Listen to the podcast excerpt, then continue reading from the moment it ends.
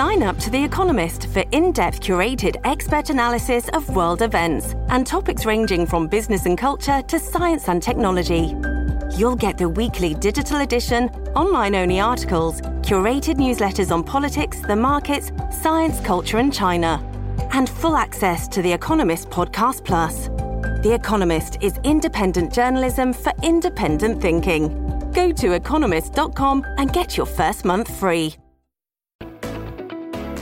Estamos de vuelta con la revista informativa Buenos Días Americano, junto a Nelson Rubio, Jolly Cuello y Gaby Peroso, por Americano.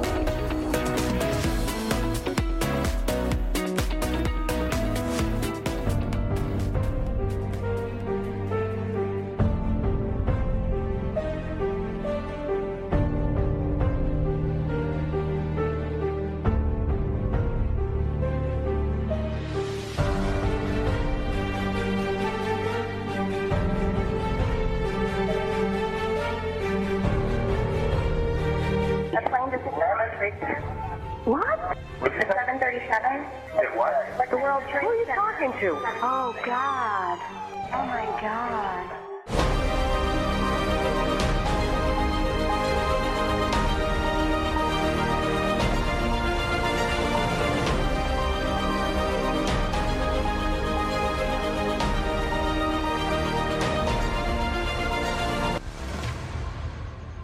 Definitivamente una fecha que marcó la historia del mundo, marcó la historia de esta gran nación y mm, sensibilidad, ¿no? Uno tratar de recordar y, me fue casi un déjà vu porque me llevó al momento en que lo vivimos todos, ¿no?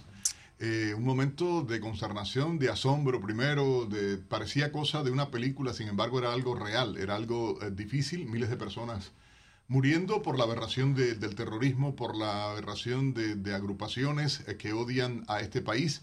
Algo que, que pone eh, en entredicho ciertamente a veces las políticas, como digo yo, que, que se toman y, los acercamientos y las liberaciones y ahora mismo temas como negociar con Irán o ver eh, el tratamiento con Arabia Saudita o hacer, no sé, hay tantas cosas que, que marcan la historia de un país o ahora que se está pidiendo que liberen, que le cambien las sanciones a personas que tienen eh, eh, de prisión de por vida o pena de muerte de los que participaron en estos atentados. Es algo, me parece, aberrante, grave, eh, y tiene que estar en la memoria de los norteamericanos, que luego nos juntamos todos, nos unimos más como país en función de los intereses y, el sentido patriótico, pero es difícil eh, ver estas imágenes. ¿no? Así es, 21 años ah, ocurrieron desde esta tragedia cuando Estados Unidos fue atacado en su propio territorio. Ya habían hecho un intento eh, primario, pero en esta oportunidad fueron eh, exitosos y en efecto, como tú mencionabas, quizás cambió la historia de este país. Tan es así que hasta se reagruparon muchas de las agencias que parece que no se estaban comunicando entre sí.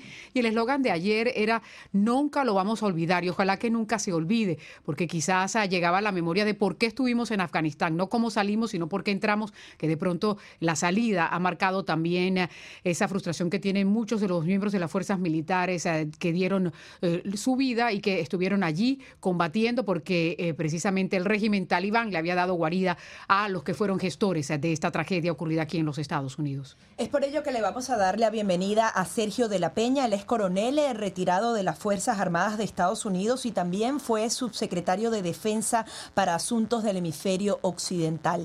Quería que nos dieras justamente tu visión 21 años después. Aprendimos las lecciones y esto ha servido como manual para atender las problemáticas actuales o estamos un poco fuera de rumbo. Bueno, primero buenos días, Gaby, Yoli, Nelson. Sí, así es. Estamos eh, en una etapa interesante en lo que hemos vivido en los últimos 21 años. Hemos aprendido muchas cosas y pienso que esas lecciones no se han perdido, pero hasta cierto punto hay algunas que eh, no las hemos realmente internalizado en una manera como es mere- merecida. En primer lugar, hay que tomar en cuenta que cambió la postura de los Estados Unidos en temas de seguridad y defensa en una manera que no se había visto en, en- en mucho tiempo.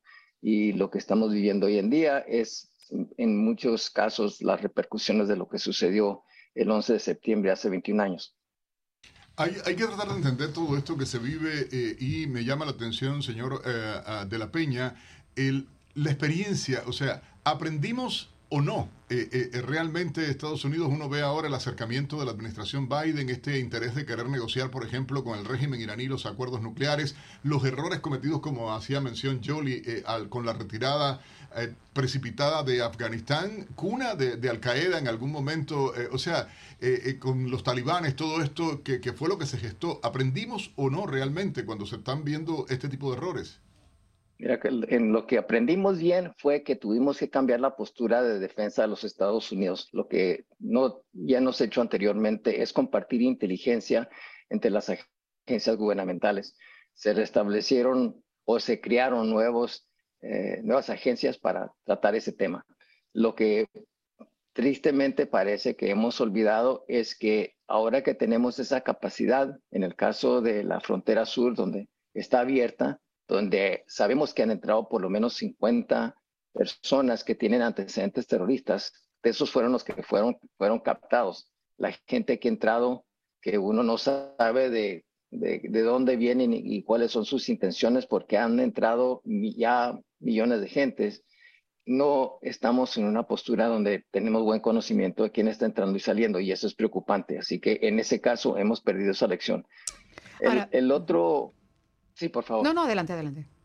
Bueno, la otra cosa que también tenemos que tomar en cuenta, que tiene sus repercusiones hoy, es que perdimos mucha disuasión y para defender el país eh, uno tiene que disuadir a, adversarios y enemigos. En el caso de lo que sucedió en Afganistán, cuando uno salió en una manera que no fue bien planificada, que fue una salida que se vio como un retiro completo.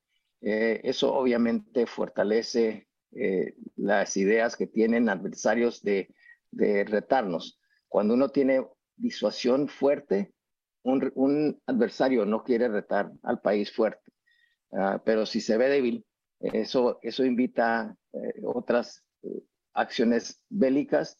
es posible que no, no, se puede saber con toda, con toda certeza, pero lo que ha sucedido en, Ucrania fue eh, Rusia que pensó que ya los Estados Unidos y ya no eran tan fuertes y posiblemente fue la razón por la cual invadió.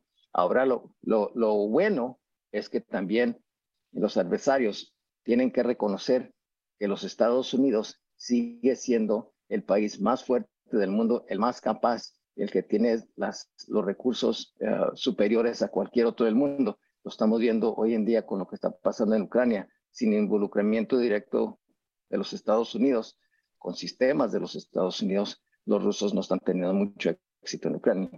Ahora, uno de los lemas también que surgía, eh, coronel, es eh, tenemos que librar estas batallas afuera para que no vengan aquí, pero cuando ya eh, nos tocó nuestro territorio, pues hay que medir acción. En estos momentos, cuando se hace el análisis de tan convulsionado que hay algunas áreas, de lo que ha estado pasando, de estas, todas estas organizaciones terroristas que se suponía que las habían destruido, pero vuelven, parece que cuando no se mata bien la cabeza surgen y surgen. ¿Cuál es la amenaza más directa que podría tener Estados Unidos de un potencial ataque a futuro?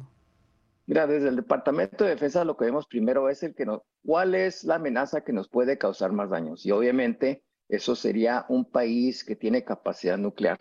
Y especialmente si se trata de, múltiples países con, con, dicha capacidad que estén retando a los Estados Unidos. Eso sería una guerra mundial nuclear, que es lo peor que se puede eh, percibir.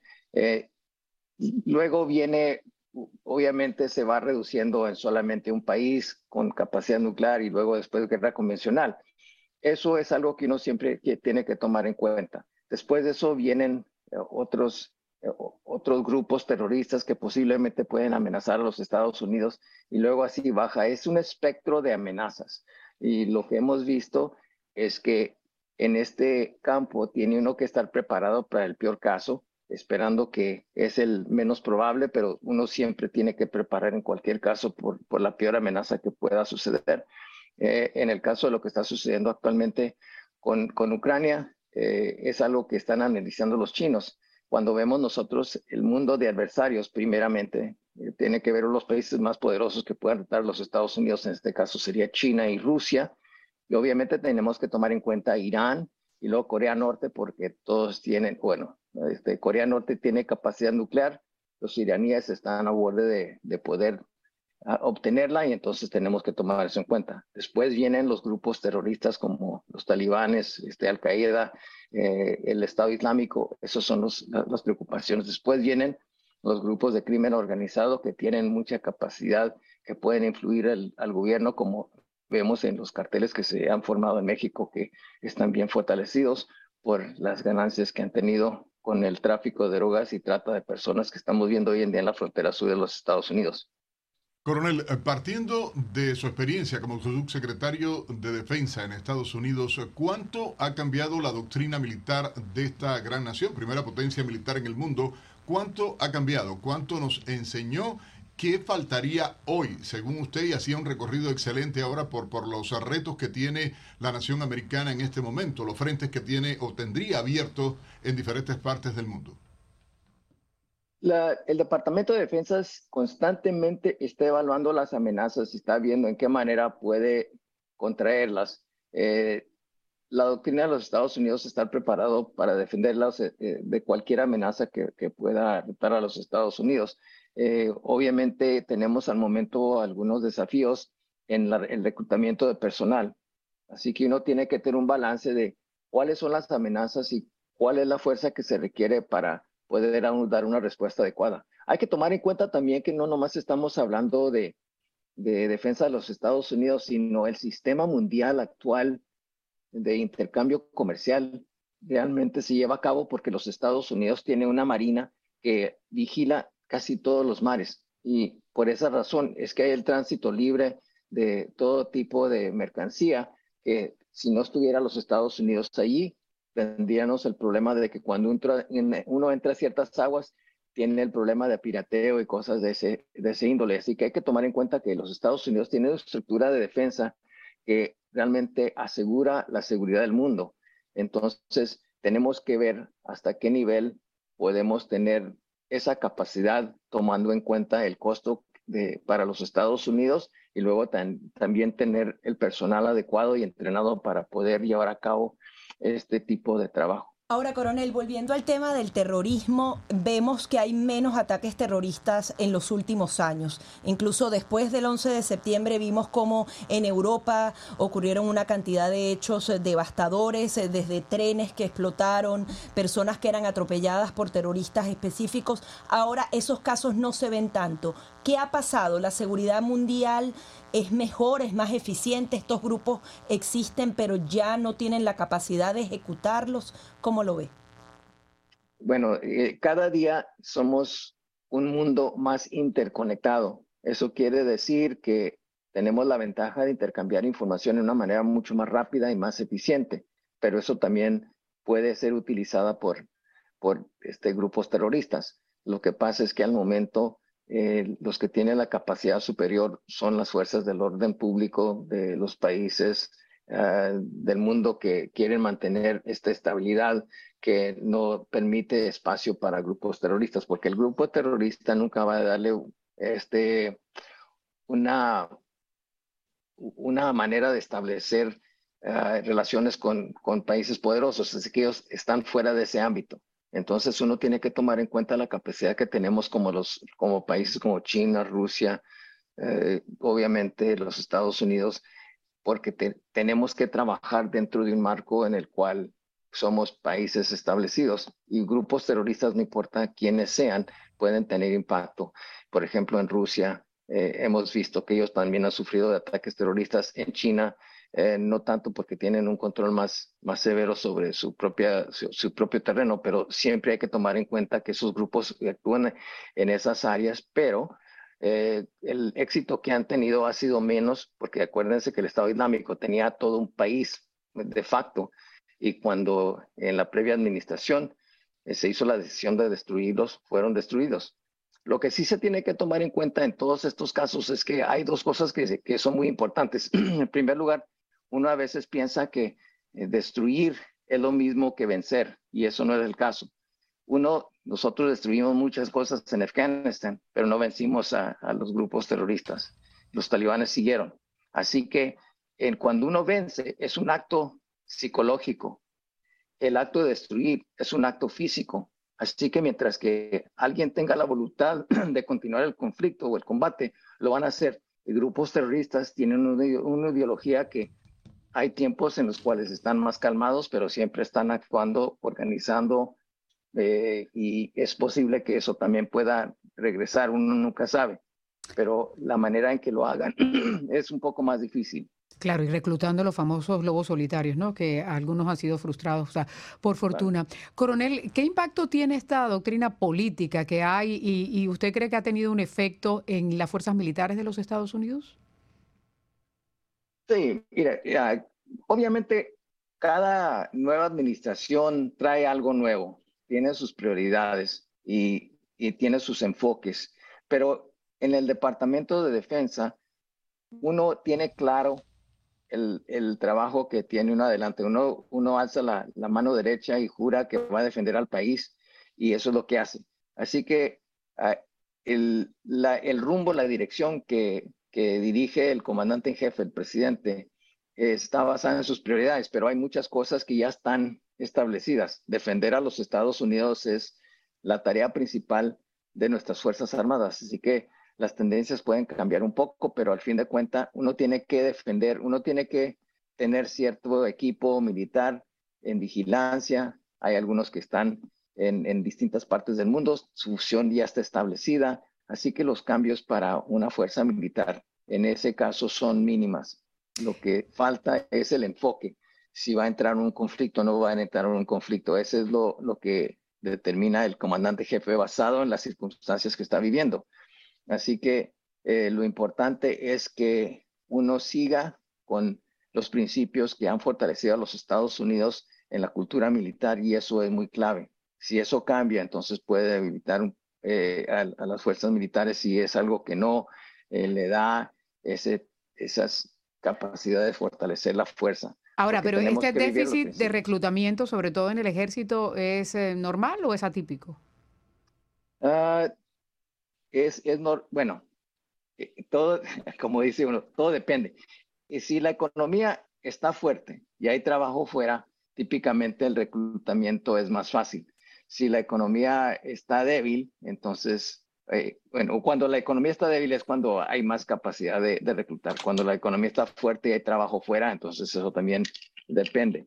Eh, pero también hay que tomar en cuenta lo que ha sucedido ahora con, con este la gente que ha salido por casos de COVID o que, fueron expulsadas por esas razones y luego eh, la prioridad que se le da a ciertas ideologías eh, que no están de acuerdo con grandes proporciones del pueblo norteamericano que dice yo no quiero meterme a un ejército que me va a forzar a que enfoque en negar mi, raza o mis culturas cuando uno empieza a meterse en estas guerras de cultura, se está metiendo en áreas que realmente deben estar fuera del ámbito militar. Lo que uno debe preguntarse primero y siempre es cómo puede uno fortalecer la disponibilidad de las fuerzas de los Estados Unidos si lo que está haciendo uno no está fortaleciendo la disponibilidad de esas fuerzas, entonces ese es un paso que no se debe tomar.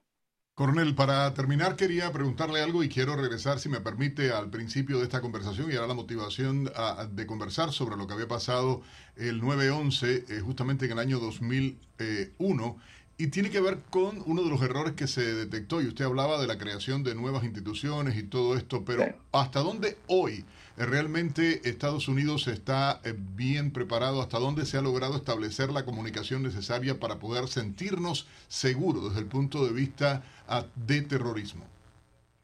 Mira, la, seguridad es algo que es algo que se tiene que vigilar constantemente y uno tiene que ajustarse a, a los cambios que están sucediendo. Pensamos que la organización que tenemos ahora tiene la capacidad de detectar a esos actos terroristas esa es una parte. La otra parte, si uno permite que siga entrando gente y no está vigilada, no está monitoreada, uno está invitando otro ataque. Así que una cosa es tener la capacidad y otra cosa es tomar las acciones necesarias para asegurar que estamos seguros.